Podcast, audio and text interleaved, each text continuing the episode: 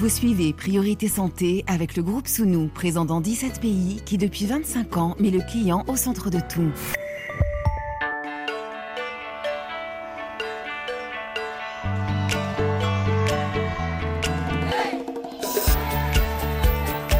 Priorité Santé. Caroline Paré. Bonjour à toutes et à tous. Ils viennent d'Odessa, de Kherson, de Mykolaiv. Ils ont fui la guerre en Ukraine pour se réfugier en Moldavie, pays enclavé entre la Roumanie à l'ouest et l'Ukraine à l'est. Sur les 8 millions de personnes qui ont fui après l'invasion russe, 600 000 ont transité par la Moldavie et 102 000 se sont installés dans cette république qui partage plus d'un millier de kilomètres de frontières avec le voisin ukrainien. Le petit pays d'Europe orientale est donc l'un des États qui accueille le plus grand nombre de réfugiés ukrainiens au regard de sa population de 2,6 millions d'habitants. Un an après le début de l'offensive russe, le 24 février dernier, notre reporter Igor Strauss s'est rendu sur place. Alors que le conflit s'éternise et que tout retour au pays devient utopique dans un futur proche, comment les réfugiés vivent-ils cette situation? Comment se projeter quand l'avenir est incertain? Logement, soins, soutien côté moldave Comment gérer cette situation sur le long terme? L'accueil des réfugiés ukrainiens en Moldavie, un reportage long format signé Igor Strauss réalisé par Didier Bleu, traduction Igor Tarus.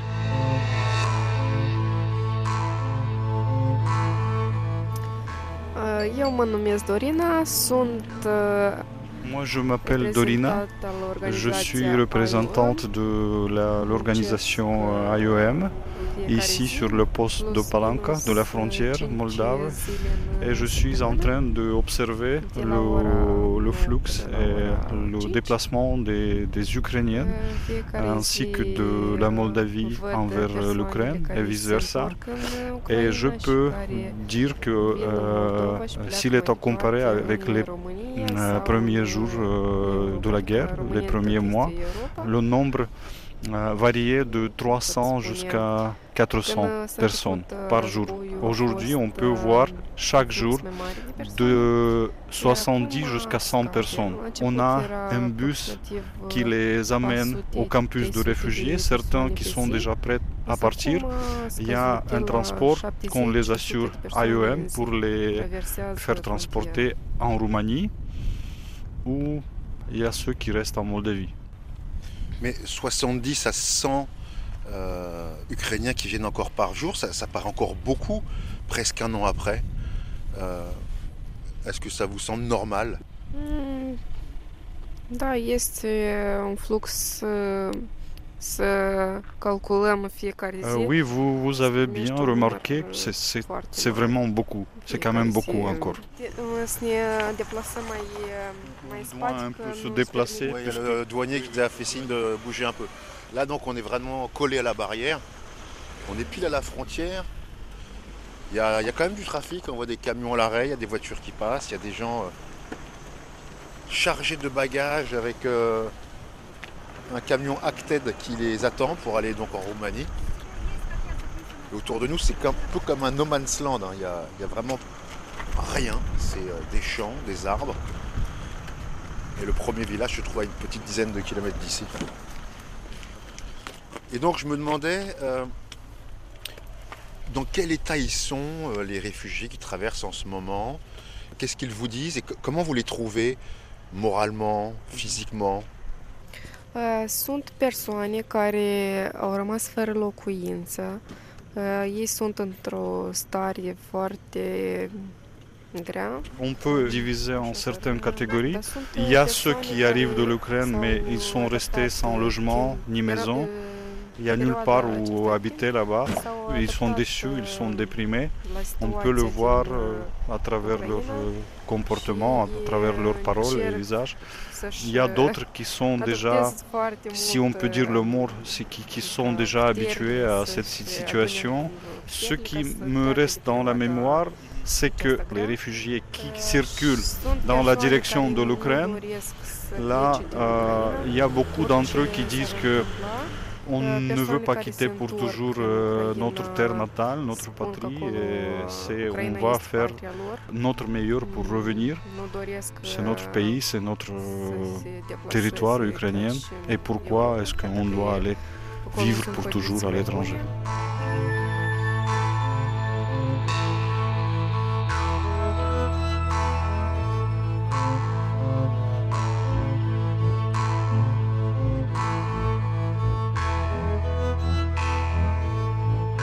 Igor Strauss, bonjour. Bonjour Caroline, bonjour à tous. Alors vous revenez tout juste de Moldavie.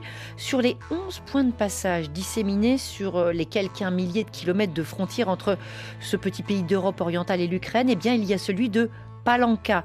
C'est au sud du pays. Vous vous êtes rendu sur place, poste de Palanka emprunté encore chaque jour par un grand nombre de réfugiés.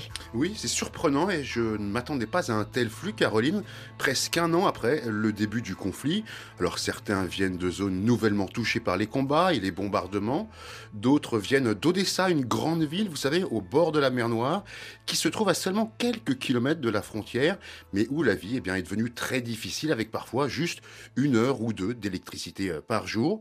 Et puis il y a ceux qui font bien des allers-retours pour euh, rendre visite à la famille Et Igor, avant d'écouter votre reportage, un petit mot sur la situation géographique de la Moldavie et du contexte actuel. On l'a dit, hein, la Moldavie est située entre la Roumanie, pays avec qui les Moldaves partagent la même langue, le roumain, et l'Ukraine. Mais il existe entre la Moldavie et l'Ukraine un petit territoire, une bande de quelques 4000 km, la Transnistrie, qui a fait sécession avec la Moldavie. Oui, après l'effondrement de l'URSS en 1991, la Moldavie devient indépendante et euh, le nouveau pays choisit le roumain comme langue officielle. À cette même époque, la Transnistrie, dont la population est majoritairement russophone, eh bien, décide de faire sécession car elle souhaite un rattachement à la Fédération de Russie. C'est le début de longues tensions entre les deux parties, au terme d'une guerre entre mars et juillet 1992 qui fait près de 800 morts. Eh bien, la Moldavie ne parvient pas à rattacher la Transnistrie à son territoire.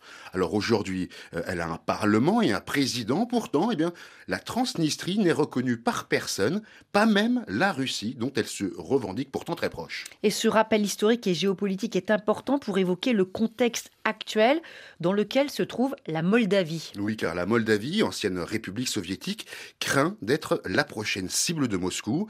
La présidente Maya Sandu déclarait il y a quelques jours avoir des documents prouvant que Moscou fomente un coup d'État dans son pays. Lorsque j'étais sur place, la première ministre a démissionné et il se dit que Moscou a tout fait pour placer un nouveau premier ministre pro-russe au pouvoir, mais sans succès. Et puis, eh bien, dimanche dernier, Caroline, eh bien, un rassemblement pro-russe avait lieu dans les rues de Chisinau, la capitale. Bref, c'est une situation euh, peu rassurante pour de nombreux Moldaves. Alors aujourd'hui, hein, ce sont près de 102 000 Ukrainiens qui ont trouvé refuge en Moldavie. Et une première question toute simple, Comment sont-ils logés? Eh bien, plus de 90% des réfugiés ukrainiens de Moldavie habitent dans des logements individuels. Alors, ils sont hébergés par de la famille, des connaissances ou louent de petits appartements. La solidarité des Moldaves est à ce titre assez impressionnante. J'ai rencontré une jeune femme, Elena, qui est hébergée gracieusement par un propriétaire moldave. Les autres, les quelques 10% restants, sont logés dans ce qu'on appelle des RAC pour Refugee Accommodation Center, des centres d'hébergement hébergement pour réfugiés. Il y en a sur tout le territoire moldave. Personnellement, j'en ai visité euh, deux, l'un à l'ouest du pays, où nous irons tout à l'heure, l'autre au nord. Alors, le premier RAC, le premier bâtiment, était à l'origine eh bien, un centre d'hébergement pour les étudiants, le second, un lycée. Le but, eh bien, c'est de mélanger des réfugiés avec des Moldaves pour renforcer les liens et créer une vie à peu près normale. Allez, direction Nisporein, dans l'ouest de la Moldavie, pour la visite d'un centre d'hébergement, justement. Et tout commence par une rencontre. Tatiana a 63 ans. Я приехала перед Пасхой 22 апреля. Состояние было ужасное, потому что для нас как бы бомбеж. C'était avant les fêtes de Pâques, conformément au calendrier orthodoxe, c'est le 20, 22 avril. J'ai des souvenirs très terribles là quand je, je pense à ça. C'était pendant la nuit une explosion d'un gazoduc c'était le banlieue de Odessa qui a explosé et pouvez-vous imaginer euh, dans la nuit de voir les flammes de feu et on ne savait rien, on était dans un état très stressé, très choqué. On menait une vie paisible, on avait nos, nos activités quotidiennes. Et là, très brusquement, on a été coupé de tout là à quoi nous, nous étions habitués. et on était obligé de quitter notre, notre pays, notre ville. On a perdu notre amour, on a perdu notre espoir dans une seconde. Dans cet état d'esprit, dans cet état d'angoisse-là, que moi je suis arrivé, moi malheureusement, par des circonstances très tragiques, j'ai perdu en 2014 euh, mon fils qui est mort. C'est seulement ma fille euh, qui est vivante et c'est mon unique trésor. Pouvez-vous euh, imaginer que maintenant, à cause de cette guerre, c'est un danger d'être séparé et de perdre, perdre encore maintenant ma fille. Là, bien sûr, les premiers jours, quand on, est arrivé à Moldavie, les premiers deux ou trois semaines, on restait encore crispé. À n'importe quel, le moindre bruit, en été, il y a la tempête, il y a le tonnerre dehors, mais là, on sursautait chaque fois qu'on attendait un moindre bruit semblable au bombardement. Et euh, nous, bien sûr que les conditions que vous voyez, nous, nous sommes euh, logés ici et nous sentons l'hospitalité, le support, l'âme, le cœur de, de la population moldave, qui sont nos voisins. Mais vraiment, vous, vous, vous, savez, là, quand on perd euh, un enfant, quand on perd un fils, là, les larmes et l'angoisse, la tragédie, les mères qui, perdent chaque jour leur euh, fils, leur, euh, leur époux sur le champ de bataille. C'est difficile à soustraire, même avec toute la chaleur que les simples gens d'ici essaient de nous transmettre.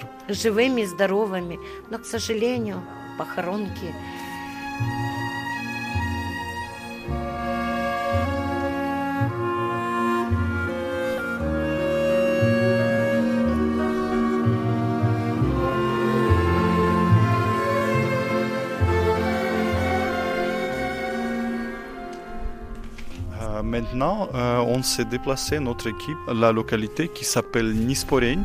C'est au milieu, la partie centre de la République de Moldavie, là où il, est situé le centre d'accommodation des réfugiés. Alors là, on entend le, vent qui souffle. Hein. Il fait très froid. Il y a une fine couche de neige et de verglas au sol. Un petit vent gelé. Il y a quelques collines autour de nous, mais on est un petit peu perdu au milieu de nulle part. Là, c'est la campagne quand même. Hein. Oui, c'est la campagne, puisque si on prend euh, toute la Moldavie, il y a quelques trois ou quatre grandes villes. Les autres sont tout petits. C'est pourquoi là, on a l'impression qu'on est dans la campagne. on rentre parce qu'il fait très très froid. Bien on va sûr. se protéger du vent. Ça va.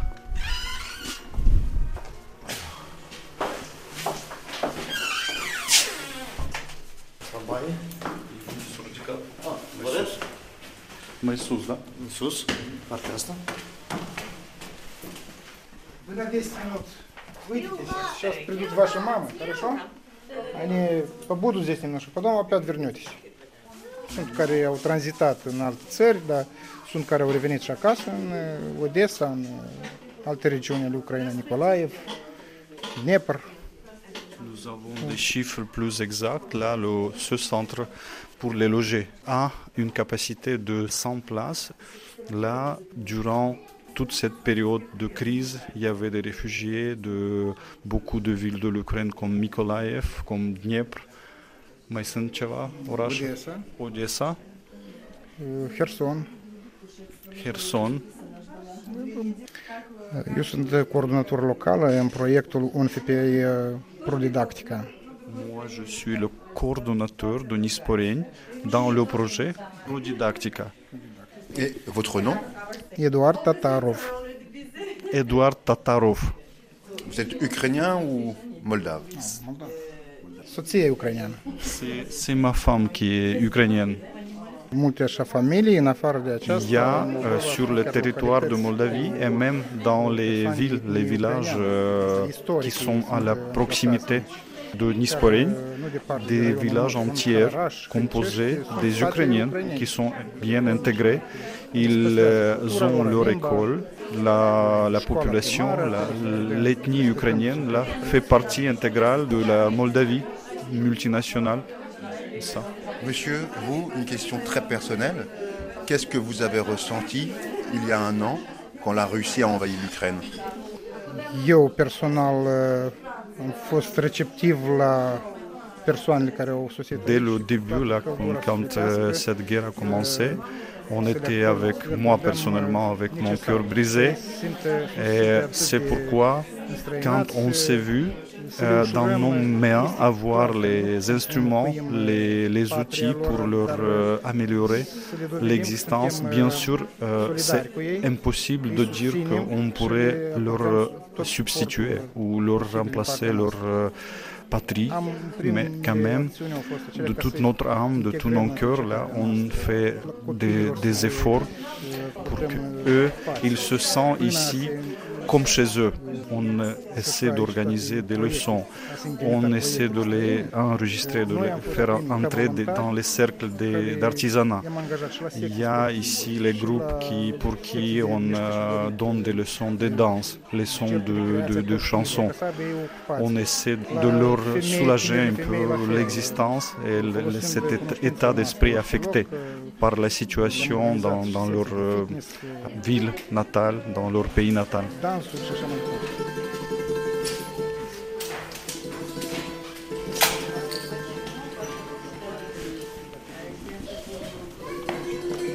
Euh, aici sunt, Calculatoare. dans cette chambre, euh, il y en a 14 ordinateurs, il y a la connexion euh, Wi-Fi euh, pour, pour l'Internet. Din Ucraina. J'ai déjà mentionné que, outre là, les leçons de l'informatique, euh, certains des enfants, ils peuvent suivre leurs cours dans les écoles ukrainiennes qui sont maintenant dans, dans un état de continuer leur, euh, leur activité professionnelle. Afară de aceasta au posibilitatea să navigheze pe internet și să-și să dezvolte personal, să culeagă ceva informație pentru a se dezvolta intelectual personal. Oui, et bien sûr, là, outre les leçons, eux, ils peuvent euh, lire quelque chose, euh, s'approvisionner de toutes sortes d'informations pour leur développement personnel.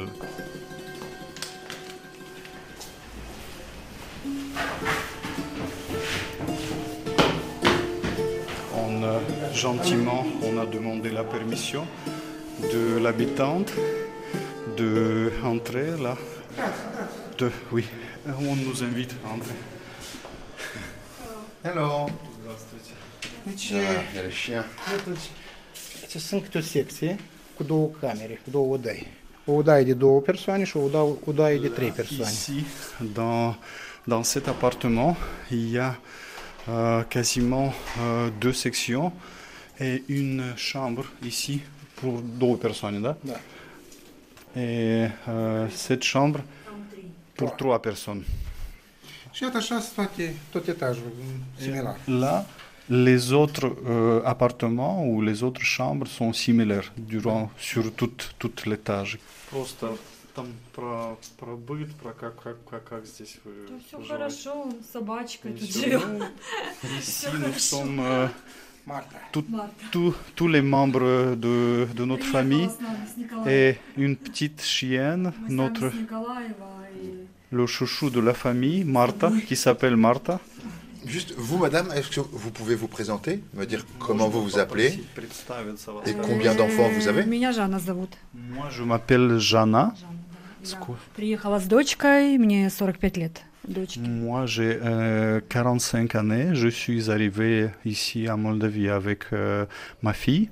Et vous venez d'où en Ukraine, vous Николаев. Nous sommes arrivés de la ville de euh, Mykolaiv, de l'Ukraine. Alors, est-ce que vous pouvez me raconter quand est-ce que vous êtes arrivé ici Quel a été votre parcours Мы держались там до последнего. Мы приехали в конце лета.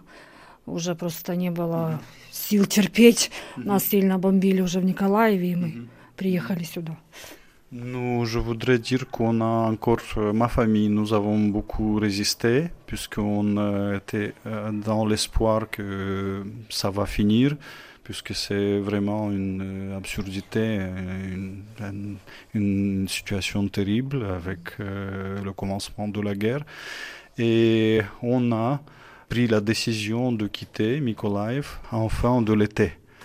C'est quand même une euh, période considérable qu'on a passée, mais euh, la situation qui était créée, il y avait un tel grand nombre de bombardements déjà que le péril pour la vie de ma famille et de, mes proches là était un, grand danger. C'est pourquoi là on a on était contraint de prendre cette dé- décision et de quitter. Et votre mari, il est où? У меня мужа нет, у меня есть парень, он э, в ТРО служит. С самого с 24 февраля сам пошел, записался и служит в территориальной обороне Украины. Так вот. Euh, Il y a un type de division de, des troupes en Ukraine qui s'appelle la défense euh, territoriale. C'est pas euh, exactement les, euh, les forces armées qui mènent les luttes, mais qui sont, disons, en arrière-garde, là pour approvisionner là, euh, les conditions de repos pour les, les armées, les, les militaires. Et on peut dire que eux, ils, ils, ils prennent part à, ce, à cette guerre. Et vous, vous avez de ses nouvelles Vous savez comment il va Comment ça se passe sur le terrain Да, Обмениваетесь конечно, информацией. мы звоним каждый день и пишемся, и звонимся, слава богу, все хорошо. Par, par la grâce de Dieu, on a encore l'occasion de s'écrire des messages chaque jour. Oui, pour le moment. Alors là, donc, vous avez été euh, euh, logé dans ce tout nouvel appartement. Comment vous vous sentez ici Est-ce que, est que ça vous convient comme appartement Все супер, хорошо. moi, je, Да, Нравится, конечно. Если бы не нравилось, мы бы уехали бы. Нет, очень нравится. У нас девочки хорошие, все с Украины. Вот у нас соседка, мы с ней познакомилась, она, оказывается, с нашего города, где мы живем. Соседка практически, так что очень все. moi, je suis absolument satisfaite. Et on a une euh, ambiance, une belle atmosphère. Il y a nos voisins et ma voisine qui est logée dans la chambre à côté. Là, on a appris qu'on on est venu et c'est c'est une euh, bonne coïncidence de, de la même ville. Nous sommes les citoyens et les représentants de la même ville, de Mykolaiv. Et là, ça nous permet d'avoir une euh, bonne communication. Il y a des, intérêts, des choses qu'on connaît ensemble. Là, ça, je me sens assez bien ici.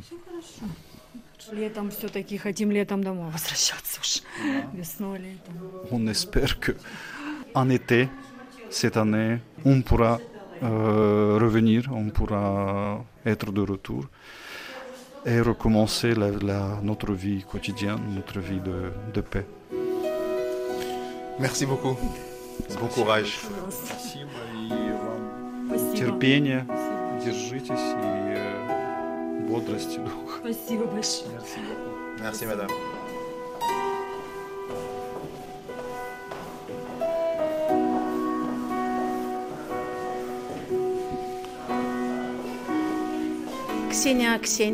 Moi, je suis Ksenia Aksenti, le chef de la direction locale de l'assistance et de protection sociale. Et moi, je m'occupe de la gestion de ce centre pour euh, les réfugiés dans le cadre de notre autorité, de notre direction euh, de Nisporegne. Alors effectivement, j'ai pu faire le petit tour. Euh, on voit que tout est très bien organisé. Des appartements ont été créés, des douches ont été créées, des salles pour les enfants. Là, on est dans la, salle de classe euh, avec 15 ordinateurs. Euh, un travail fantastique a été accompli. Mais est-ce que vous vous souvenez du début co- Comment ça s'est passé au début et qu'est-ce que vous, personnellement, vous avez ressenti? Comisia situații excepționale raionale s-a convocat. Moi, je me souviens des premiers jours de la guerre, quand ça a commencé, et moi, il y avait beaucoup de larmes, il y avait beaucoup de, de cœurs brisés, de, des âmes brisées. Vous pouvez vous imaginer les mères qui ont dû quitter leur, leur pays leur ville natale en arrivant ici avec des petits gosses, avec des petits enfants. Et je, je voudrais mentionner que c'est maintenant qu'on a euh, beaucoup de contrats, beaucoup de, des accords signés avec les organisations au niveau national et au niveau international. Mais dès le début, on n'avait pas ces sources, on n'avait pas de, ces, ces possibilités.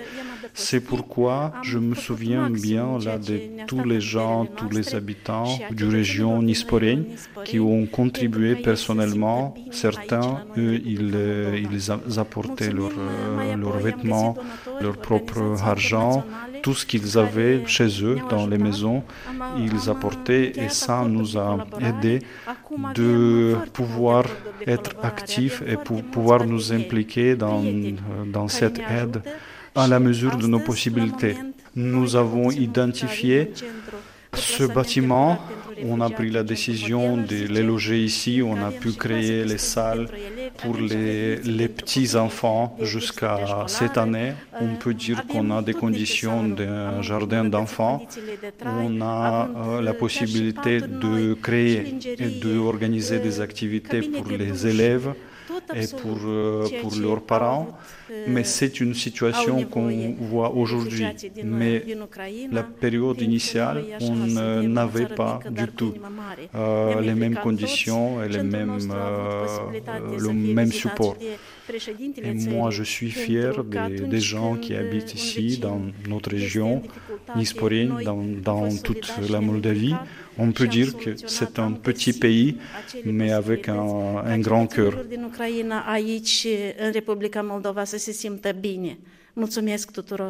Merci.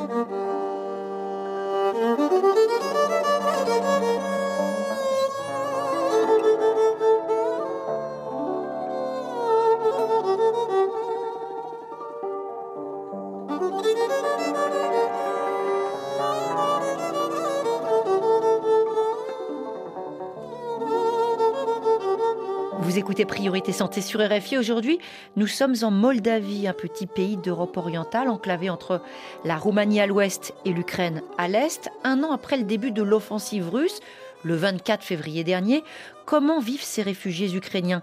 Quelles sont leurs conditions d'accueil, leurs besoins, leurs doutes? Accueil des réfugiés ukrainiens en Moldavie. Voici la suite du reportage long format signé Igor Strauss, réalisé par Didier Bleu, traduction avec Igor Tarus. Et moi, je peux dire que le 24 février, là, c'était une terreur, une angoisse, des émotions qui s'étaient accumulées, la peur que la missile va cibler notamment ta maison. Et moi, mon père, c'est un exemple pour moi, c'est un homme de, de caractère très fort. Et pour moi, c'était un indicateur quand j'ai vu dans ses yeux un désespoir énorme, le même choc, la même angoisse que j'ai éprouvée, pour moi, c'était déjà clair et quand euh, j'ai eu l'information que ma meilleure copine, elle euh, a l'intention de quitter, quitter la ville et se diriger envers la Moldavie puisqu'il y avait des parents qui peuvent nous aider. Alors, euh, ensemble, on a pris la décision de le faire. Et moi, j'ai pensé que ça sera pour, seulement pour deux semaines, puisque c'était vraiment le commencement et on ne savait pas combien de temps ça va continuer. Et c'était plutôt de ma part une décision pour laisser le père un peu tranquille, puisque moi je, je voyais que par l'excès de mes émotions, par un excès de mes troubles, je peux encore être un poids lourd pour lui. alors comment se sont passés euh, les premiers jours en Moldavie? Vous avez dit que vous aviez une amie qui connaissait des gens ici, mais voilà, est-ce que vous avez pu bénéficier de l'aide euh, bah, de, de Moldave, d'ONG comment, comment se sont passés les premiers jours А, ну, то есть, когда мы ехали, нас уже ждали, да, вот mm-hmm. родственники. Mm-hmm. А, получается, мы приехали Moi, comme je me rappelle maintenant, ces jours-là, que j'étais et ma copine, on était tout à fait absentes. On avait notre tête et notre esprit dans les nouvelles qui venaient de l'Ukraine à la télé moldave, puisque nous, on était toujours dans l'espoir de revenir dans deux semaines. Et avec le passage de temps, presque quand déjà on était à bout d'un mois, on s'est rendu compte compte que ça ne va pas finir euh, si vite qu'on s'imaginait. On s'est rendu compte qu'il faudra nous installer ici, trouver un, euh, un boulot, un travail. Et moi, j'ai reçu l'information euh, sur Médecins du Monde, sur le groupe des psychologues qui organisaient des sessions en groupe.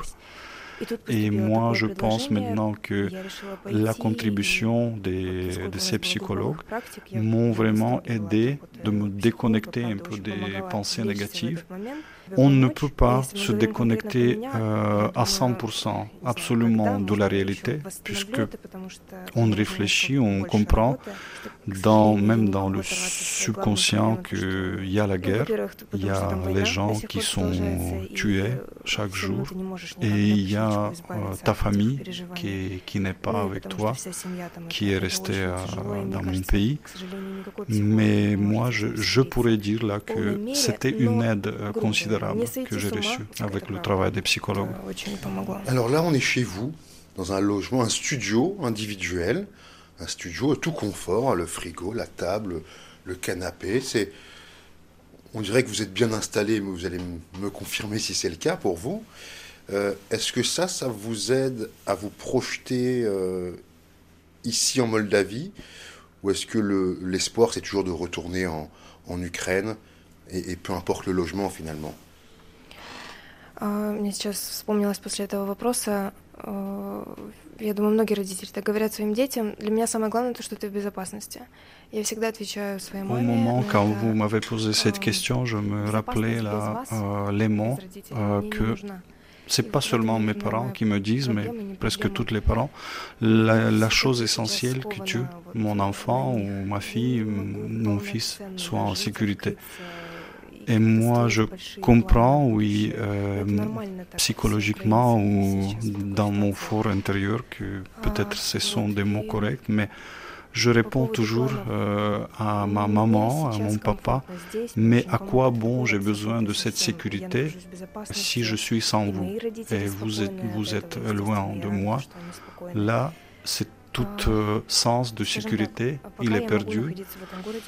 Et vraiment, euh, quand vous me demandez comment je me sens, euh, est-ce que je pense rester, bien sûr que je suis très reconnaissant. Je dis un grand merci euh, à ce pays, à cette ville, mais tous mes plans, tous mes pensées sont concentrés sur le fait que je puisse faire des économies pour pouvoir approcher de plus en plus la rencontre avec mes parents.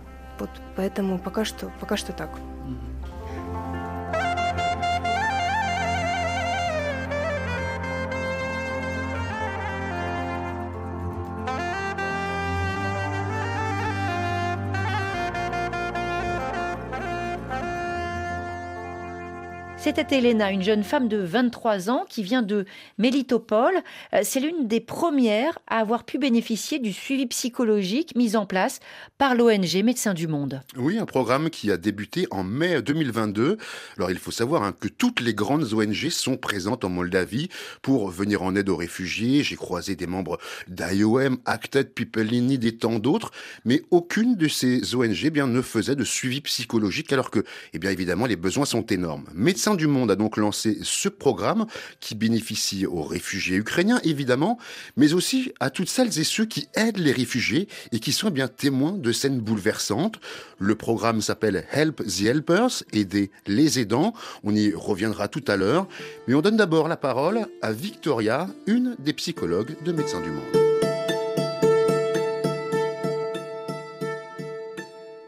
Sunt niște pattern care le putem observa malgré le fait qu'en traversant la frontière, euh, disons, euh, leur présence est déjà dans, un lieu sécurisé, ils sont protégés, malgré ce fait, on peut observer dans leur comportement des euh, habitudes qu'ils ont adoptées quand ils étaient encore en Ukraine, euh, au moindre bruit ou à, un son qui est semblable à, un bombardement, il y a ce désir euh, involontaire de fermer les oreilles, fermer les yeux.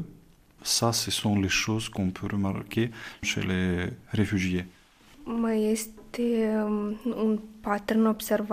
Il y a encore une caractéristique à remarquer que les personnes qui arrivent, eux, ils ne peuvent pas se faire des, des projets, des plans à longue durée. Ils sont dans une confusion, ils sont perdus. Et à cause de cette manque de projets, ils, ils ressentent un, un sentiment pénible et, et des, des troubles, des vrais troubles. Și mulți zic că acolo Il y a des familles séparées et ce sentiment de solitude, puisque la majorité d'entre eux, ils se sentent seuls, il manque les rencontres avec des amis, avec des connaissances. Vraiment, on sent que c'est quelque chose d'important qui leur manque euh, dans, dans leur vie actuelle. Donc là, le, conflit est parti pour euh, perdurer, malheureusement. Vous pensez que cette aide psychologique aux réfugiés, elle va, bah, être amenée à, se prolonger dans le temps? Ça va être une nécessité pour eux? Deci, acum, la moment cât războiul e în desfășurare, ceea ce noi putem oferi e doar acea susținere. Nous, les psychologues, maintenant, on a la possibilité de travailler avec les questions, les problèmes actuels que les patients ils ont aujourd'hui sans aller dans la profondeur du traumatisme. Et euh, il y aura certaines catégories qui auront besoin de s'adresser à, un psychologue ou bénéficier de l'assistance des psychologues. Il y aura d'autres qui euh, ont déjà consulté et ils savent déjà comment utiliser les mécanismes de protection, différents mécanismes ou techniques de protection. Mais sans doute que la vie pour ces gens ne sera jamais comme, comme auparavant. Il restera une douleur, il euh, restera une cicatrice. Ça peut être apaisé un peu, mais quand même, euh, il y aura quelque chose qui va rester dans leur cœur de la douleur.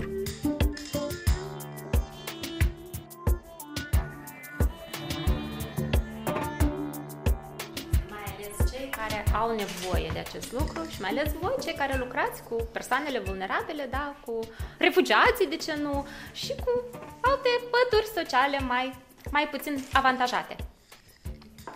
Noi pentru ziua de astăzi am pregătit niște activități foarte interesante și foarte binevenite, utile pentru dezvoltarea personală a dumneavoastră și o să începem cu cardurile metaforice.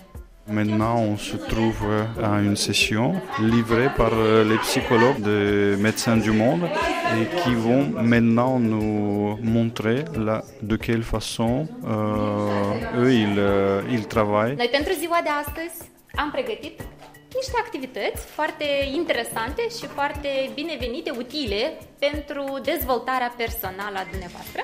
și să începem cu cardurile metaforice. Moi, je m'appelle euh, Natalia Khatei. Je suis responsable des projets de l'organisation People in Need. Alors là, vous venez d'assister à une session avec les psychologues de Médecins du Monde. Très concrètement, en quoi ça vous aide pour le travail que vous effectuez vous-même sur le terrain?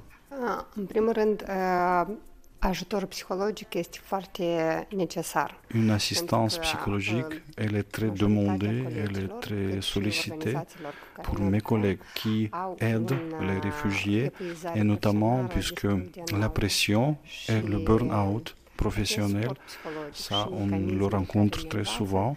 Et les techniques utilisées par les psychologues de Médecins du Monde, les activités, ça c'est un grand support dans le fait de pouvoir déconnecter un peu des difficultés quotidiennes.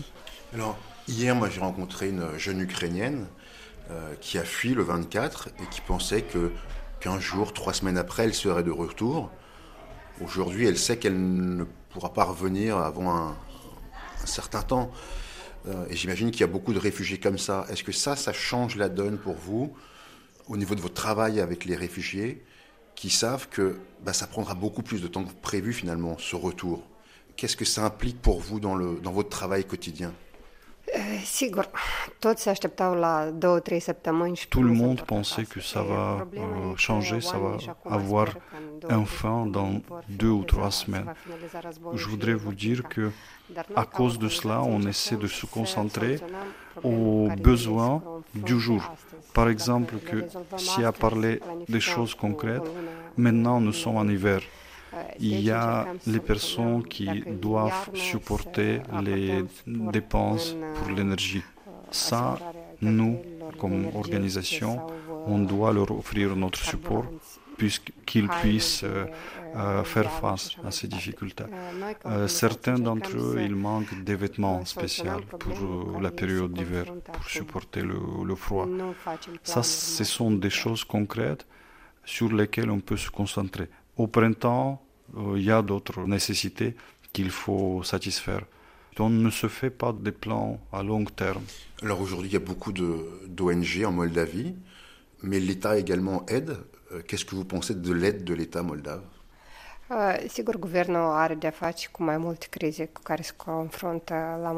Le gouvernement, l'État moldave, il, se confronte avec plusieurs crises. Euh, la crise énergétique, la crise économique, on a eu la crise de la pandémie. Et y compris avec ces grands problèmes, euh, quand même, la question avec la guerre et les réfugiés. Est dans l'agenda de l'État et on, on, peut sentir euh, euh, les efforts et le support que l'État accorde à cette situation. Vous, personnellement, est-ce qu'il y a un, un parcours, enfin des parcours de réfugiés, des histoires qui vous ont marqué plus que d'autres? Da, o doamnă care a venit și ea în autocar a... Juste en ma présence, il y avait un cas quand euh, une, une dame se déplaçait dans le bus en train de traverser la frontière et en ma présence, elle a reçu un, un message que son fils euh, a été victime d'un bombardement. Et immédiatement après ça, elle a perdu conscience dans le même bus. Il y a beaucoup de tragédies, mais ça m'a frappé le plus, cette histoire.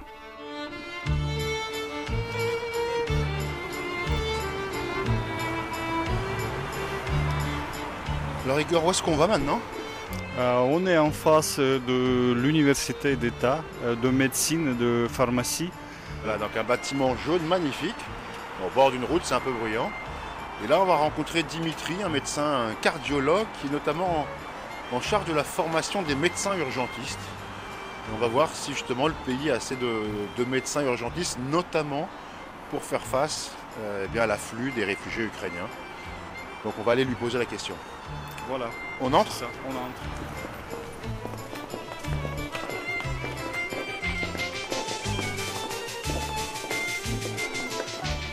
Bună ziua, mă numesc Dumitru Savca, sunt medic cardiolog ca specialitate. Moi, je m'appelle Dmitri Savka, Euh, je suis cardiologue. Je suis également assistant universitaire dans le cadre de l'Université d'État de médecine et de pharmacie. On manque de spécialistes et la situation dans la capitale est meilleure que dans la périphérie. Il y a certaines régions de la Moldavie où il y a une insuffisance des cardiologues. On voudrait avoir plus de gynécologues et des neurologues. J'aimerais qu'on prenne le cas d'une spécialité très précise, la psychiatrie, la psychologie. Évidemment, de nombreux réfugiés euh, ukrainiens ont besoin de consulter après les, traumatismes de la guerre. On sait qu'une ONG comme Médecins du Monde, euh, justement, intervient en ce sens, euh, dans le, en termes de soutien psychologique. Est-ce que la Moldavie a assez de psychologues ou de psychiatres pour bah, permettre à ces réfugiés et à la population moldave à la fois hein, de consulter Sincer, bună întrebare. Uh, probabil aici va fi un pic mai greu de răspuns la întrebarea dată. À, à vrai dire, sincèrement, c'est une bonne question et peut-être euh, ce ne sera pas tellement facile pour moi à répondre. Euh, pour le moment, je n'ai pas entendu des complaintes ou d'informations que la population locale ou les réfugiés manquent l'assistance ou un service d'un psychologue ou d'un psychiatre. Et en même temps, là, on ne sait pas également comment vont continuer, comment vont progresser les événements. Ce qui nous attend, là, c'est seulement le temps qui, qui va nous montrer. Et alors, comment expliquez-vous cette situation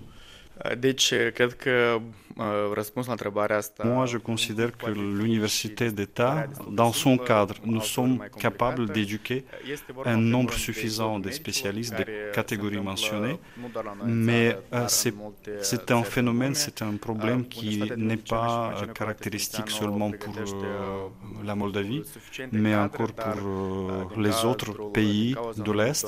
C'est l'exode des, jeunes talents, des jeunes cadres dans un autre pays qui peuvent leur offrir des conditions de vie qui sont meilleures dans ces pays-là. Mais justement, donc, fuite des cerveaux d'un côté, exode des médecins d'un côté, arrivée de plus en plus massive de réfugiés de l'autre. Est-ce que vous, vous, ne craignez pas pour le système de soins ici en Moldavie? Fenomenul dat a existat de mai mult timp. Alors, le phénomène, la fuite des cerveaux, l'exode, ça existe déjà depuis longtemps. Et moi, je considère que là, c'est encore possible de créer des instruments de défense pour ce marché. Mais pour l'avenir, je ne suis pas sûr si ça va se présenter comme ça.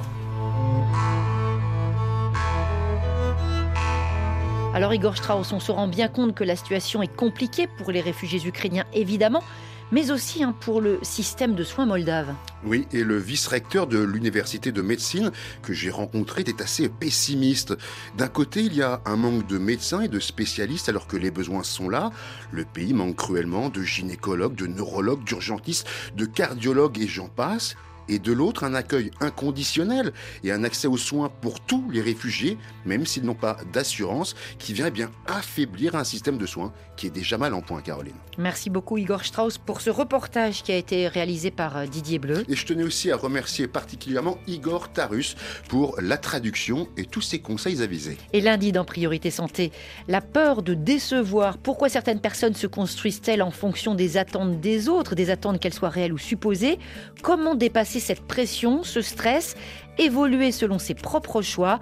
Vos témoignages, vos questions sur la page Facebook de l'émission et au 33 1 84 22 75 75. On se donne donc rendez-vous dès 9h10 temps universel et on se dit à lundi. D'ici là, portez-vous bien. Vous avez suivi Priorité Santé avec le groupe Sounou, présent dans 17 pays qui depuis 25 ans met le client au centre de tout. Journée